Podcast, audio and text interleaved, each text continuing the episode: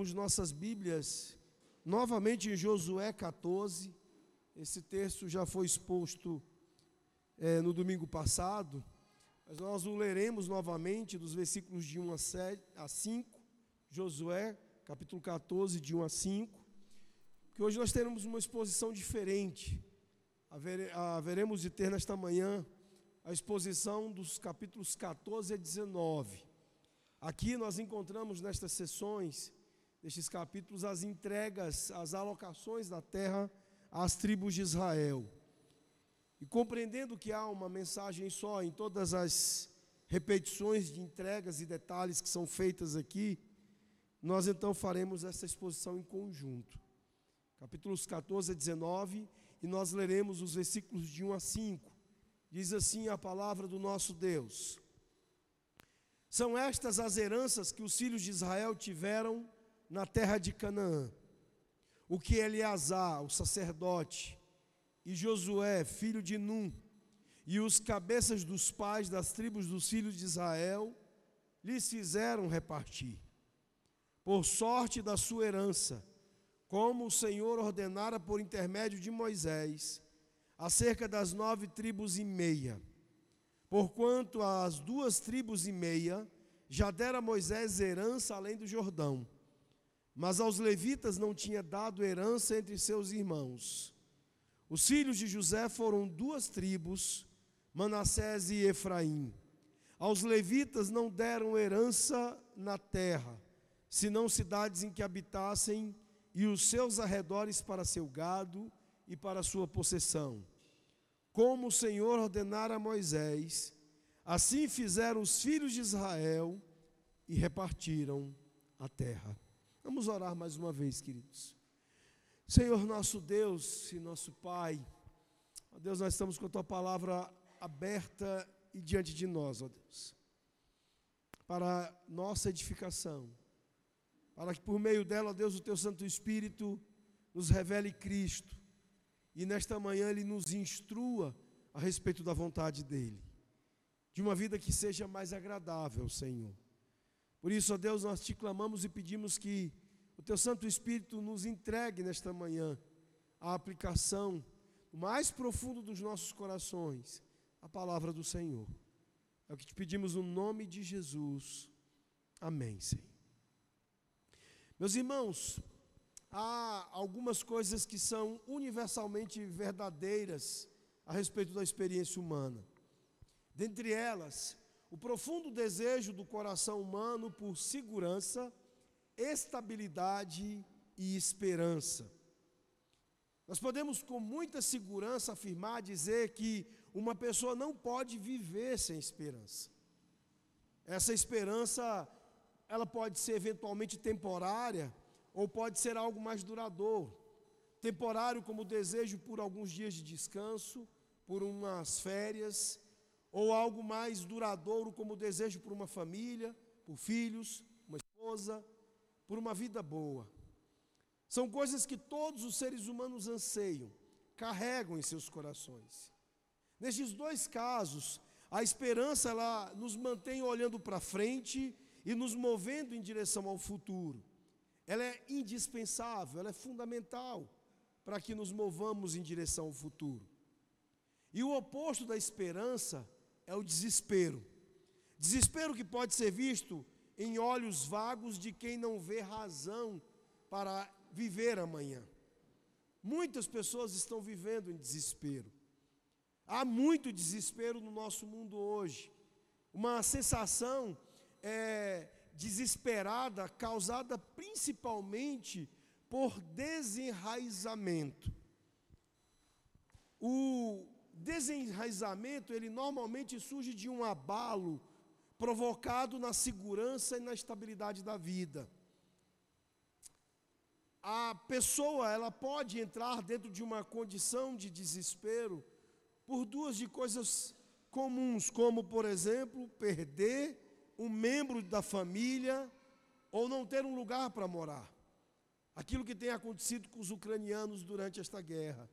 A perda de queridos, de pessoas amadas, e a perda da sua própria casa tem produzido nos corações das pessoas desespero, sem raízes, sem família. O que nós vemos é que uma pessoa logo perde qualquer sentimento de pertencimento e, portanto, qualquer sentimento de esperança. Então, esperança está ligada à segurança e estabilidade. Esperança está ligada a pertencimento. E a falta ou a privação destas coisas traz o oposto da esperança, que é o desespero. O desejo de esperança é algo que vai além desta vida e precisa ir além desta vida. Nós precisamos estar seguros para a eternidade, para além da vida, não apenas para viver aqui. Nós queremos ter a certeza de que quando morremos, nós iremos para o céu e tudo ficará bem.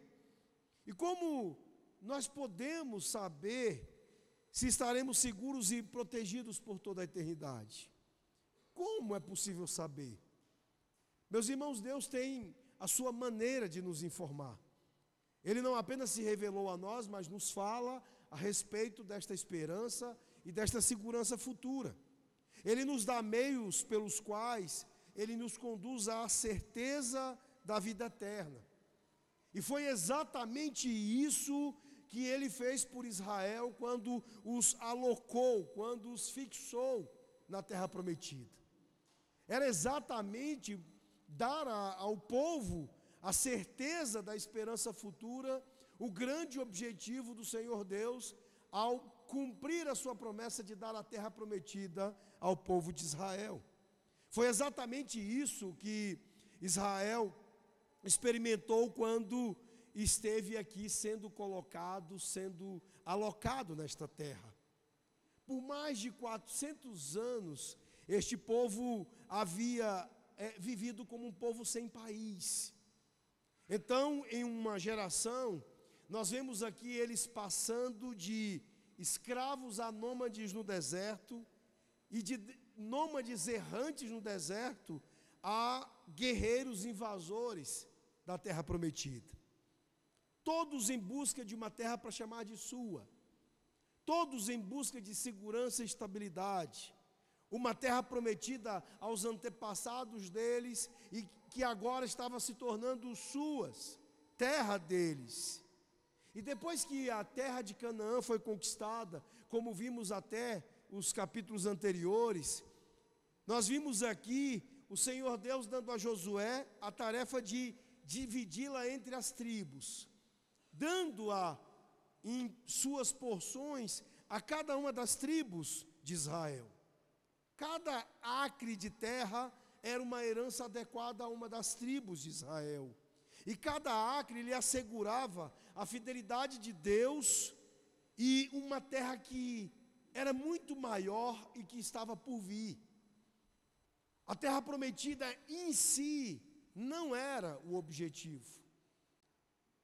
A terra realmente prometida pelo Senhor em novos céus e nova terra é aquilo para o qual a terra prometida está aqui apontando.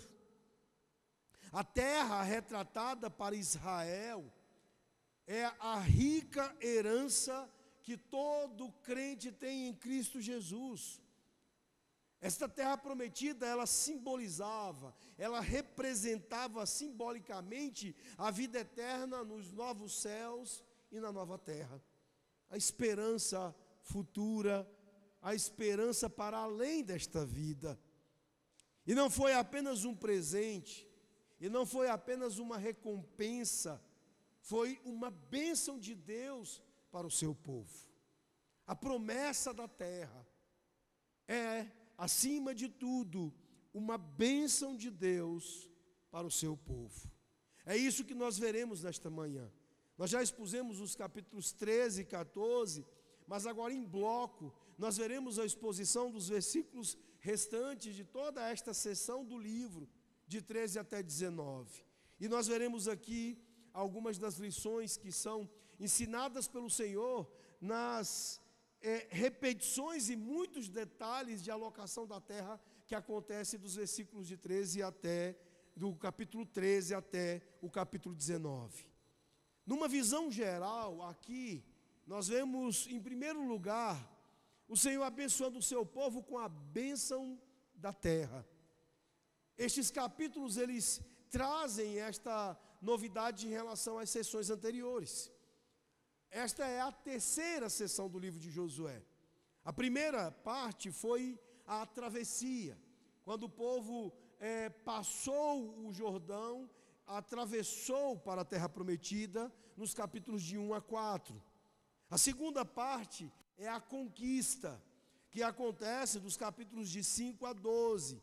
E agora nós temos esta terceira sessão que é, apresenta-nos a distribuição da terra, dos capítulos 13 até o 21, sendo que nós estamos vendo hoje dos capítulos 13 ao 19. Então, meus irmãos, vemos aqui sete capítulos sendo dedicados a mostrar-nos a alocação da terra. E a mensagem em todos estes capítulos é a mesma. Em primeiro lugar, para nos mostrar a terra como uma bênção. A ideia de enraizamento, de pertencimento, de ter uma família, de ter um lar, de ter uma casa, como algo que nos ancora na nossa esperança, algo que sustenta através de estabilidade e segurança a nossa esperança. Veja bem, é, aqui o texto ele vai nos apresentar nesses capítulos lançamento de sorte, com a ideia de mostrar que eles estavam buscando fazer as coisas segundo o desígnio soberano de Deus, segundo a sua vontade. Vejam comigo, por exemplo, no capítulo 15, primeiro versículo, ele diz assim: A sorte da tribo dos filhos de Judá, segundo as suas famílias. Olha agora o início do capítulo 17, o versículo 1.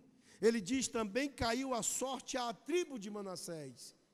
E assim, os detalhes das distribuições vão nos mostrando que, tendo eles lançado sorte, eles estavam se submetendo à própria direção do Senhor, ao desígnio do Senhor para a distribuição dessa terra. A ideia aqui que permeia o texto é de que nós estamos lidando aqui com uma bênção do Senhor, a bênção da terra. Deus havia prometido a eles esta terra. Lá em Gênesis capítulo 12, versículo 7, quando a palavra de Deus nos diz o seguinte: Então o Senhor apareceu a Abraão e disse: A tua descendência darei esta terra. E é isso que o Senhor está fazendo aqui.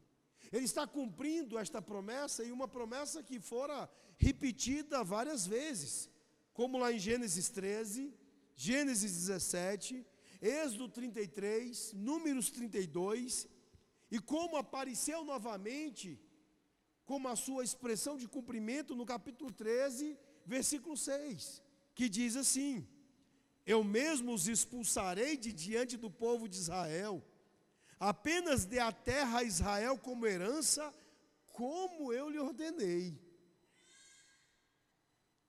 Meus irmãos, o que que nós estamos aqui contemplando com estas narrativas? As andanças do povo de Israel finalmente acabaram. Deus cumpre a sua promessa. Finalmente Israel agora vai poder provar da doçura da terra prometida. Eles estão finalmente em casa. É isso que, em primeiro lugar, nós percebemos na mensagem aqui destas distribuições, destas alocações das tribos nas suas terras.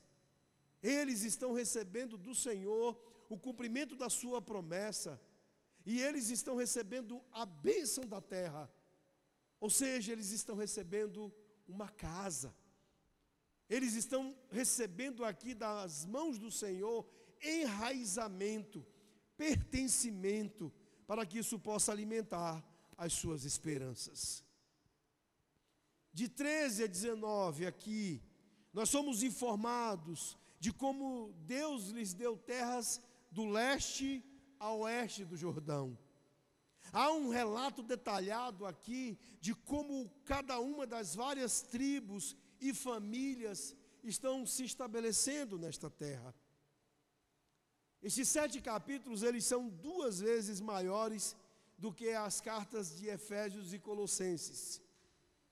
E por que que Deus quer nos dar tantos detalhes a respeito da distribuição destas terras? Dessas terras a estas tribos. Por uma razão muito simples, meus irmãos. Porque Deus quer cumprir as suas promessas até o último detalhe. Deus é um Deus de detalhes.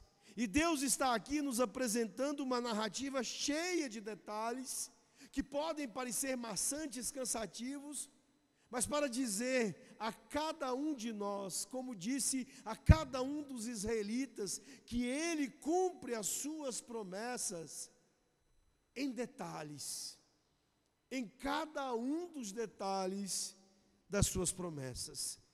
Esse, meus irmãos, é o primeiro ensino que nós vemos aqui na benção da terra. Deus é um Deus de detalhes.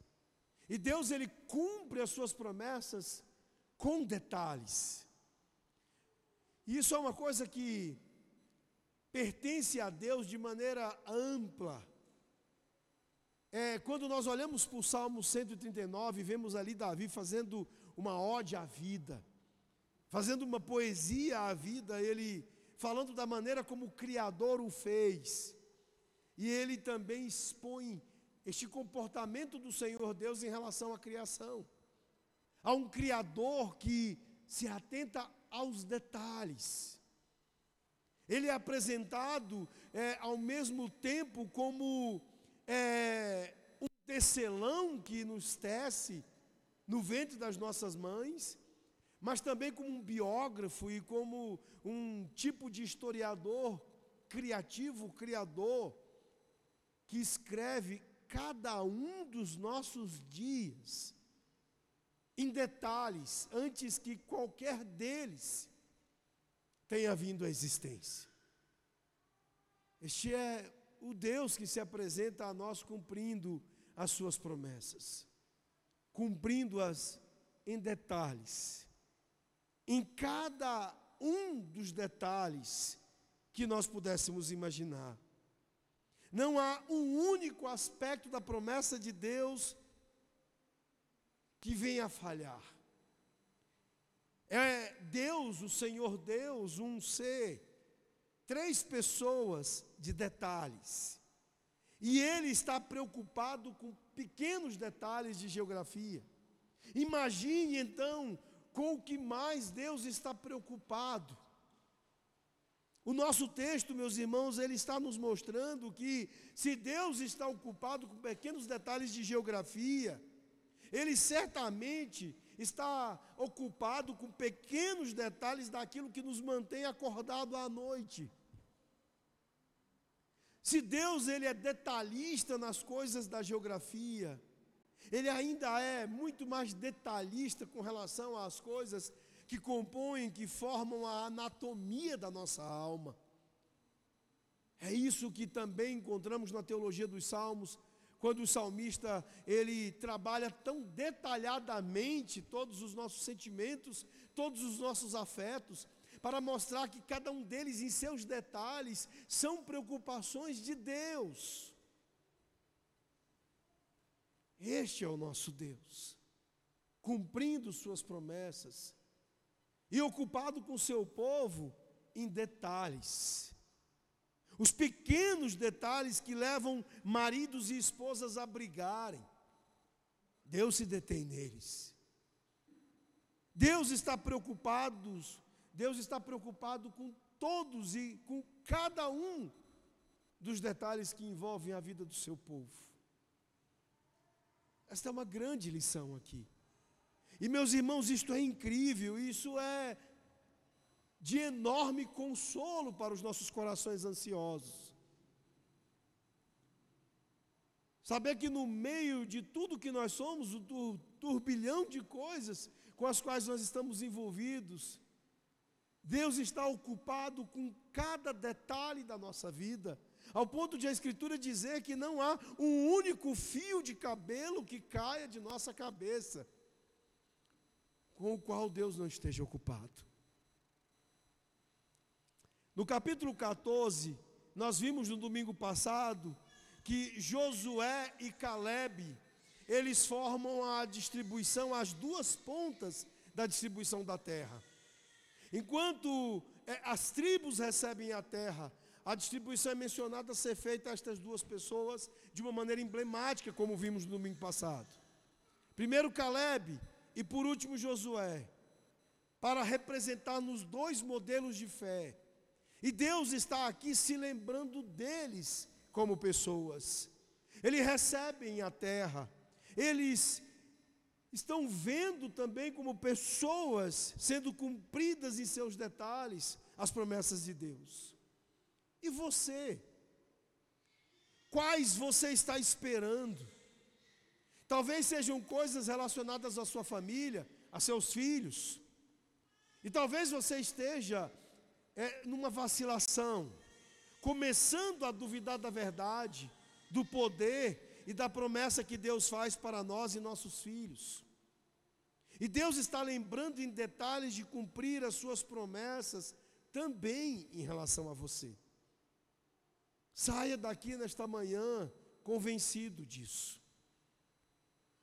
De que em cada detalhe das coisas prometidas a você, Deus está comprometido, Deus está ocupado, e ele vai cumprir as suas promessas. Mas o texto usa de uma linguagem que vai nos destrinchando e vai nos progredindo em relação a esta bênção do Senhor aqui. A palavra herança aqui, ela será repetida mais de 50 vezes nestes sete capítulos. Mais de 50 vezes. E é interessante porque a velhice de Josué, que abre-nos a, aqui a distribuição e também a recepção da terra por ele, no capítulo 14, é seguida por esta herança da terra. Os judeus, eles, diz o texto, eles herdaram sua terra. Não é apenas uma bênção da terra, mas uma bênção da herança. O que, que isso significa, meus irmãos? Por que isso é importante aqui? É importante porque eles não ganharam a terra como espólios de guerra. Eles conquistaram dos capítulos de 5 a 12. A batalha que foi travada pelo Senhor e o Senhor deixando claro que estava dando-lhes a terra. Eles herdaram, portanto, a terra. Eles não a conquistaram como espólio de guerra, não a compraram como uma transação comercial o Senhor era o verdadeiro dono, como nos deixa claro Levítico capítulo 25, versículo 23, que diz assim: A terra não será vendida perpetuamente, porque a terra é minha. E agora o povo está aqui atendo a recebendo como herança. O texto começou, o texto que nós lemos, eles trazendo Eleazar, o sumo sacerdote, Josué e um representante de cada tribo, e lançaram sorte sobre a terra, para que não houvesse acusações de favoritismo a qualquer das tribos. Eles querem que Deus decida, e decida quanto cada tribo precisa e o que cada tribo deve receber, deve ter. E o restante dos capítulos narra como esses lotes, eles caíram e a terra foi dividida e distribuída entre eles. E nós temos nestes textos aqui, meus irmãos, uma tonelada de detalhes. Temos limites, cidades, vilas, características, coisas como colinas, rios, nascentes, até linhas desenhadas nos desertos de areias movediças são apresentados aqui nestes capítulos. Detalhes, alguns deles fascinantes. Mas uma coisa que chama a atenção no capítulo 13, já exposto, no verso 33, é que não há herança para a terra, não há herança da terra para a tribo de Levi. Voltem comigo até o versículo 33, capítulo 13. Ele diz: Porém, a tribo de Levi Moisés não deu herança. O Senhor, Deus de Israel, prestem atenção, é a sua herança, como já lhes tinha dito. A bênção da herança aqui é reservada e resguardada em um dos seus aspectos muito importantes. A terra não poderia ser mais importante, mais significativa para estes homens e mulheres, para estas tribos, do que o Senhor. Eles precisavam lembrar que a verdadeira raiz do pertencimento, o verdadeiro enraizamento vem de termos o Senhor como nossa herança. E então não é dado à tribo de Levi uma terra para que esta tribo pudesse ser ela própria uma mensagem para todos eles. A tribo de Levi é tornada uma mensagem para todo Israel e para todo o povo de Deus, de que a sua herança final não seria encontrada na terra, mas no próprio Senhor Deus. Deus nos esquece. Então o texto ele fala de distribuição e fala que houve uma distribuição a duas tribos e meias antes, no início dessa distribuição. Receberam terra, terras a leste do Jordão, as tribos de Gade, Ruben e a metade de Manassés. Isso foi o que nós vimos nos versículos de 15 a 31 do capítulo 13. E então, agora no capítulo 15, que nós lemos o primeiro versículo, nós vemos a herança da tribo de Judá tribo de Judá que se torna é, a mais importante das tribos. E nas exposições que foram feitas aqui em Gênesis, os irmãos entendem por que, que as coisas aconteceram dessa forma. Judá foi o quarto dos filhos, dos doze filhos de Jacó. Judá nasceu depois de Ruben, Simeão e Levi. E ele veio a receber destaque justamente por causa do pecado ou dos pecados dos seus irmãos mais velhos, que por conta dos seus pecados se tornaram desqualificados para o direito de primogenitura.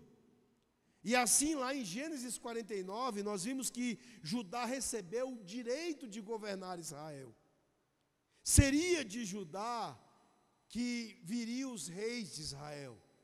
Judá daria luz aos reis de Israel, começando com o rei Davi e finalmente chegando ao rei dos reis, a raiz de Davi, o leão da tribo de Judá, o Messias, o nosso Senhor Jesus Cristo.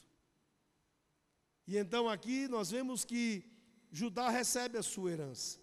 E todo o capítulo 15 vai descrever esta herança e nós percebemos que no versículo 13, Caleb aparece novamente.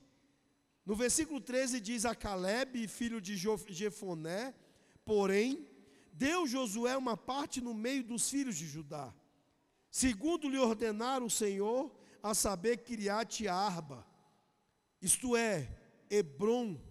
Este Arba era o pai de Anak, o pai dos Anaquins. Dali expulsou Caleb os três filhos de Anak, Cesaia, Imã e Talmai, gerados de Anak. Subiu aos habitantes de Debir, cujo nome antes era Kiriat Sefé. Disse Caleb: A quem derrotar Kiriat Sefé e a tomar, darei minha filha Axa por mulher. E o versículo 19 diz: Respondeu ela: Dá-me um presente Deste-me terra seca, dá-me também fontes de água. Então lhe deu as fontes superiores e as fontes inferiores. E o restante do capítulo 5 vai, do capítulo 15, vai listar a partir do versículo 20 todas as cidades de Judá. Veja que Judá e Caleb são destacados aqui no capítulo 15, daqui a pouco a gente volta um pouco nisso capítulos 16 e 17. Nele nós encontramos herança para as tribos de José, à exceção de Levi. Nós vemos aqui Efraim, no capítulo 16, versículos de 1 a 10, a meia tribo de Manassés, do capítulo 17, versículos de 1 a 13, recebendo a herança. E é interessante porque essas duas tribos fazem a diferença, de modo que ainda havia, é, com a exceção da terra não ter sido dada a Levi, doze tribos em Israel. Finalmente, escolhendo o lançamento de sortes, nós encontramos no capítulo 18 a distribuição de 11 a 28 as terras de, para Benjamim, capítulo 19, de 1 a 9, para Simeão, capítulo 19, de 10 a 16, para Zebulon, e capítulo 19, dos versículos 17 a 23, para Issacar. O capítulo 19 prossegue, dos versículos de 24 a 31, herança para Zé, de 32 a 39 para Naftali, e de 40 a 48 a herança da terra para Dan. E termina, vejam comigo o verso 51 do capítulo 19. Estas são as heranças que Eleazar, o sacerdote, e Josué, filho de Num, e os chefes das casas paternas das tribos dos filhos de Israel, distribuíram por sorte em Siló perante o Senhor, na entrada da tenda da congregação. Assim terminaram de dividir a terra. Meus irmãos, cada tribo recebe a sua parte, recebe a sua herança. Imaginem, meus irmãos, a alegria destes, é, é, destas tribos, destas pessoas, destes homens, destas mulheres, em receber essa terra. Todo o Antigo Testamento vai ecoar esta imagem da herança do Senhor dada ao seu povo ecoa passagem por passagem a alegria do povo de Israel de ser cuidado e de verem cumpridas as promessas do seu Deus. Pode parecer maçante a entrega que é feita aqui nestes capítulos, mas é a herança do Senhor a eles. Como nós lemos no Salmo 16, versículos 5 e 6, onde a palavra de Deus diz: o Senhor é a minha porção escolhida e o meu cálice. Ele segura meu lote. As linhas caíram para mim em lugares agradáveis. Na verdade, eu tenho uma bela herança, diz o salmista. O Salmo 16 que fala da presença de Deus. O salmista está aqui relevando a alegria e a importância da herança da terra para o povo israelita. Agora, uma coisa interessante quando nós caminhamos para o final, que há histórias escondidas aqui numa narrativa que parece ser só sobre distribuição de terra. Aqui nós temos histórias brilhantes da fidelidade do povo de Deus mas nós também temos história de infidelidade. Enquanto as questões aparentemente meramente mundanas da distribuição da terra acontecem, nós vemos gente sendo fiel e gente sendo infiel ao Senhor aqui. Detalhes mundanos que colorem e que moldam as nossas vidas, nos lembrando que é na maneira ordinária que é naquelas coisas mais ordinárias que nós somos pegos ou em fidelidade ou infidelidade ao Senhor. São nos almoços, no abastecimento do carro, na compra de mantimentos, nas idas e vindas ao escritório, cuidando de ferimentos, instruindo nossos filhos. São nestas coisas mundanas que nós somos encontrados ou fiéis ou infiéis ao Senhor. São nesses detalhes que nós experimentamos a presença de Deus. Quando nós vemos a Sua presença conhecida, quando nós vemos as Suas promessas sendo cumpridas e comprovadas nas nossas vidas. Detalhes, mais uma vez, meus irmãos. Voltamos a esta palavra.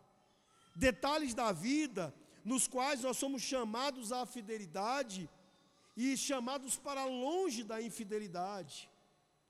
Como foi com Israel, é conosco.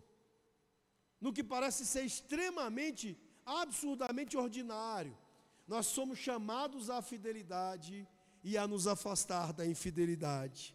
E eu gostaria de destacar ainda, no final desta mensagem, duas histórias: a bênção sobre os fiéis e a preocupação dos infiéis. No capítulo 17, vejam comigo os versículos 3 e 4 e a primeira parte do versículo 6. O texto diz assim: Zelofeade, porém, filho de Efé, filho de Gileade, filho de Maqui, filho de Manassés, não teve filhos, mas só filhas, cujos nomes são estes: Macla, Noa, Ogla, Milca e Tirza. Estas chegaram diante de Eleazar, o sacerdote, e de diante de Josué, filho de Num, e diante dos príncipes, dizendo: O Senhor ordenou a Moisés que se nos desse herança no meio de nossos irmãos. Pelo que, segundo o dito do Senhor, Josué lhes deu herança no meio dos irmãos de seu pai. Agora vejam a primeira parte do verso 6. Porque as filhas de Manassés, no meio de seus filhos, possuíram herança. Meus irmãos, há um problema aqui relacionado à herança da tribo de Manassés. Esta história resgatada pelos versículos 3 e 4, ela está lá em Números 27. Cinco filhas de Zelofeade, filho de Efé do clã de Manassés, abordaram Moisés sobre uma questão muito séria. Eles não tinham este clã filhos homens. Haviam apenas meninas neste clã. E estas meninas, elas apelaram, elas clamaram a Moisés que fosse, num contexto patriarcal, dada herança entre os irmãos de seu pai para elas herança que pudesse ser dadas às mulheres. Moisés então ele levou o pedido ao Senhor, que instruiu Moisés a atender, e não apenas isso, a estabelecer leis de herança que permitiam sua transferência para as filhas de um homem se ele não tivesse filhos. As mulheres, lindamente e belamente foram contempladas neste momento da história do povo de Israel. As, para que as filhas recebessem a terra em nome de seu pai, então o Senhor estabelece, o Senhor institui esta lei. E aqui no versículos 3 e 4 e a primeira parte do 6, nós vemos estas mulheres reivindicando aquilo que foi estabelecido pelo Senhor a Moisés, lá em Números 27. E a narrativa nos é apresentada, meus irmãos, para destacar as mulheres sendo incluídas juntamente com os homens. Mas não apenas aqui mulheres estão sendo incluídas junto com os homens. Aqui nós vemos mulheres persistindo pela fé. Assim como Caleb e Josué são modelos de fé, estas meninas do capítulo 17, versículos 3 e 4, lá de Números 27, são mulheres de fé. A ideia é nos reforçar que este é o modelo, este é o padrão daqueles que herdam a terra. Homens e mulheres que herdam a terra são homens e mulheres de fé. São homens e mulheres que confiam no Senhor, que clamam a Ele, que buscam a Ele. Estas mulheres aqui, meus irmãos, é, são claramente contrastadas com aqueles que serão expostos neste mesmo capítulo, nos versículos seguintes. Vejam agora comigo os capítulos 14 a 18. Então o povo dos filhos de José disse a Josué: Por que me deste por herança uma sorte apenas e um quinhão, sendo eu tão grande povo, visto que o Senhor até aqui me tem abençoado? Disse-lhe Josué: Se és grande povo, sobe ao bosque e abre ali clareira na terra dos ferezeus e dos refaíns, visto que a região montanhosa de Efraim te é estreita demais. Então disseram os filhos de José: A região montanhosa não nos basta, e todos os cananeus que habitam na terra do vale têm carros de ferro, tanto os que estão em Bet-Sean e suas vilas, como os que estão no vale de Jezreel. Falou Josué à casa de José, a Efraim e a Manassés, dizendo: Tu és povo numeroso e forte, não terás uma sorte apenas, porém a região montanhosa será tua, ainda que é bosque, cortá-lo-ás e até as suas extremidades será todo teu, porque expulsarás os cananeus, ainda que possuem carros de ferro e são fortes. O que, que nós vemos em oposição, em contraste, à conduta das meninas de fé de Manassés? Nós vemos aqui que os efraimitas, filhos de José, se tornaram como uma espécie de encrenqueiros de Israel, reclamões de Israel. Há uma denúncia que foram contados como duas tribos, mas tiraram apenas um lote. Estão acusando Josué aqui de privá-los da terra que supostamente deveria ser deles. Eles são os caras do direito, eles são os reclamões, eles são os rabugentos. Eles não são aqueles que agem segundo a fé. Meus irmãos, pessoas preocupadas demais, pessoas reclamonas demais, não são pessoas de fé. É esse o contraste que está sendo estabelecido para a gente aqui. Nessas exposições de Josué, nós já falamos que não é modelo para o povo de Deus aqueles que são reclamões e que são pessimistas. Mas aqui, o contraste estabelecido entre as mulheres de Manassés e estes efraimitas reforçam-nos este argumento, reforçam-nos esta ideia. A ideia que com clareza é apresentada é que os preocupados, eles são infiéis. Os reclamões, eles são infiéis. E a resposta de Josué, ela é magisterial aqui. Ele diz: Olha, se vocês são um povo tão grande e numeroso, por que vocês não expulsam o inimigo, cuja terra foi atribuída a eles, mas ainda não foi tomada? Como, por exemplo, nós vimos no capítulo 15, Judá fazendo, ocupando a terra. A implicação é que eles receberam terra mais do que suficiente, mas eles devem tomá-la como sua. Eles receberam montanhas onde haviam bosques e eles deveriam trabalhar a terra. Eles estão querendo facilidade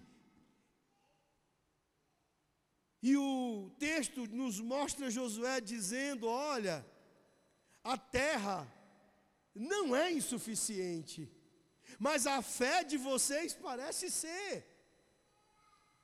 Esta é a grande lição a respeito destes preocupados e reclamões efraimitas. A terra lhes era suficiente, mas a fé deles não era suficiente. E aqui nós vemos um grande contraste em relação às mulheres de Manassés. As mulheres que recebem a herança são mulheres de fé, são mulheres que confiaram no Senhor lá atrás, na presença de Moisés, e que aqui receberam a herança do Senhor, porque são mulheres de fé. Enquanto estes aqui, de Efraim, eles sabem apenas reclamar, reclamar, ao ponto de serem considerados encrenqueiros de Israel. Assim, meus irmãos, nós chegamos ao final desta exposição, vendo que de Caleb a Josué, cada tribo recebeu a herança, e uma herança graciosa de Deus, porque todos confiaram no Senhor. Eles demonstraram a realidade de sua fé, permanecendo leais a Deus.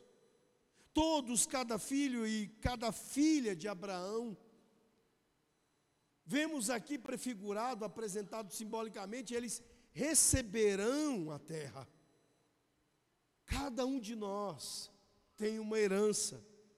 A promessa da terra que nos aponta para Cristo. Aquele em quem todas as promessas de Deus são confirmadas e por meio de quem elas são realizadas. Em Cristo, o texto de Efésios 1, versículo 11 diz: Nós obtivemos uma herança. O Pai nos qualificou, como diz o texto de Colossenses 1,12, para participar da herança dos santos na luz.